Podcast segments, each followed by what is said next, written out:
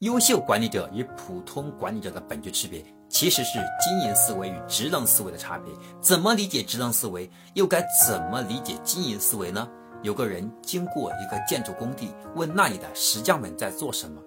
三个石匠有三个不同的回答。第一个石匠回答：“我在做养家糊口的事，混口饭吃。”第二个石匠回答：“我在做整个国家最出色的石匠工作。”第三个石匠回答：“我正在建造。”一座大教堂，三个石匠的回答给出了三种不同的目标。第一个石匠说出了自己做石匠是为了养家糊口，这是短期目标导向的人，只考虑自己的生理需求，没有远大的抱负。第二个石匠说自己做石匠是为了成为全国最出色的匠人，这是典型的职能思维的人，在做工作时只考虑本职工作，只考虑自己要成为什么样的人。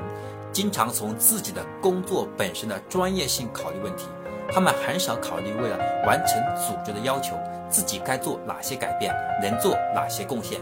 第三个石匠的回答说出了目标的真谛：一个人或者一个组织，首先要有大目标，然后围绕大目标做事情，成就一番事业。这是经营思维导向的人。这些人思考目标的时候，会把自己的工作和组织的目标关联起来。从组织价值的角度看待自己的发展，这样的员工才会获得更大的发展。第三个石匠才是管理者，他用自己的工作影响着组织的绩效。他在做实践工作的时候，看到了自己的工作与建设大楼的关系。这种人的想法难能可贵。我的朋友，你学会了吗？我是江开成，欢迎关注江开成商业课，带你走进深度思考的世界。我们下一个视频再见。点加号，点红心，点箭头。